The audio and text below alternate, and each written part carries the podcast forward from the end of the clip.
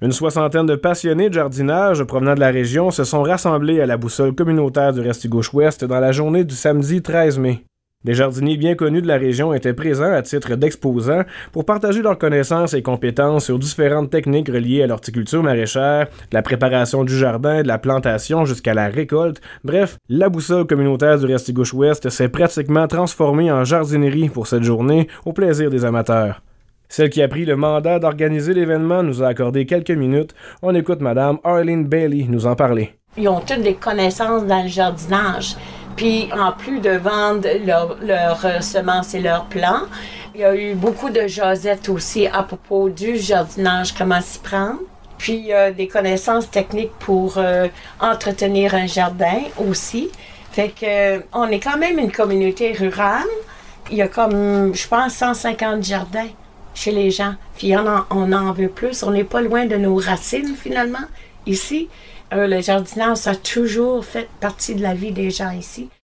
Une exposante est venue partager ses connaissances en matière de germination. On écoute le docteur Stéphanie Aubu nous en apprendre à ce sujet. C'est super accessible, c'est peu coûteux. Fait que dans le fond, euh, on peut germiner toutes les sortes de légumes sauf les solanacées, c'est-à-dire tomates, poivrons, aubergines, patates on peut germiner toutes les légumineuses puis tous les graminées, c'est-à-dire euh, genre quinoa, euh, euh, blé, seigle, tout ça.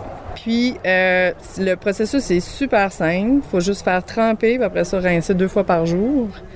Puis là, ça fait de jeunes pousses. Et qu'est-ce qui est super trippant, c'est c'est délicieux, ça goûte bon, c'est accessible, puis c'est super concentré en vitamines et minéraux.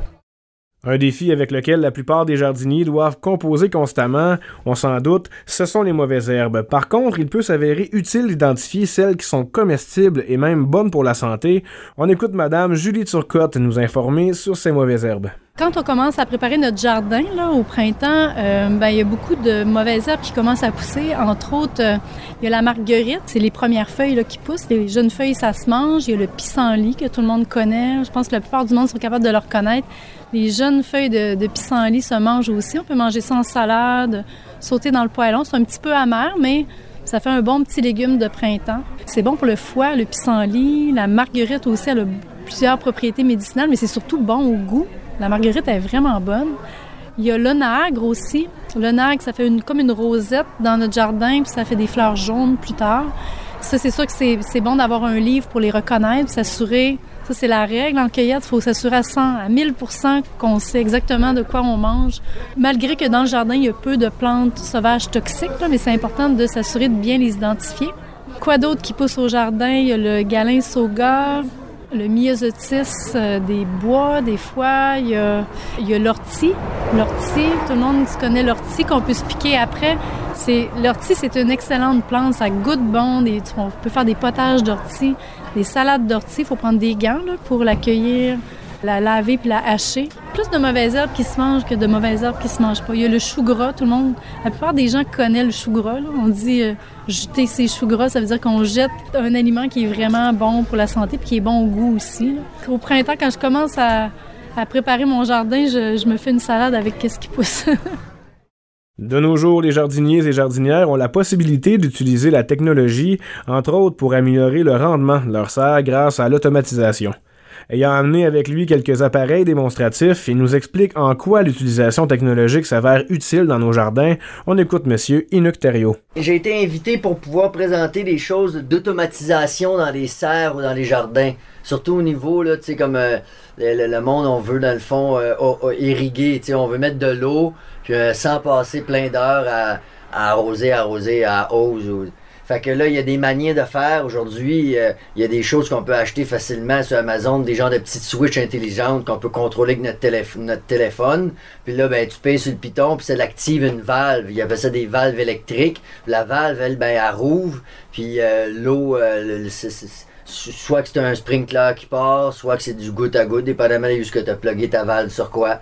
Dans la serre, dans le fond, on va gérer euh, la température. S'il fait trop chaud, on va partir soit des fans ou ouvrir des portes ou des fenêtres. Fait que euh, c'est toutes sortes de choses d'automatisation comme ça que les gens peuvent bénéficier, dans le fond, tu sais, à, pas trop cher. Tu comme moi, dans mon cas, je m'en, passerais pas, tu. Il y en a qui sont vraiment à l'ancienne, vraiment à l'ancienne, ils vont y aller à la hausse, tout ça. Moi, je trouve que d'investir une coupe de 100 pièces dans un système d'irrigation qui se fait seul, de 6 à 7, ça s'arrose, c'est fini, tu fais d'autres choses.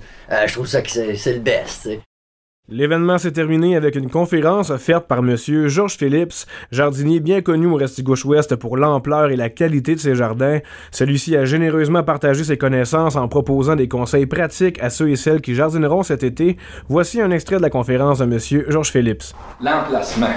Mettez-vous toujours dans la tête que quand vous faites un jardin, si vous vous mettez à vous faire griller en arrière d'une bâtisse, probablement que vous allez rester la même couleur Attends-toi pas que le soleil va te griller fort, c'est la même affaire pour la plante. Ça fait que quand vous allez choisir l'emplacement que vous voulez faire un jardin, mettez-vous l'idée que vous êtes tout nu et vous faites griller. Si vous trouvez votre terrain, qui a une belle lumière, puis pas trop de vent, une place à jusque c'est, déjà là, vous avez une place.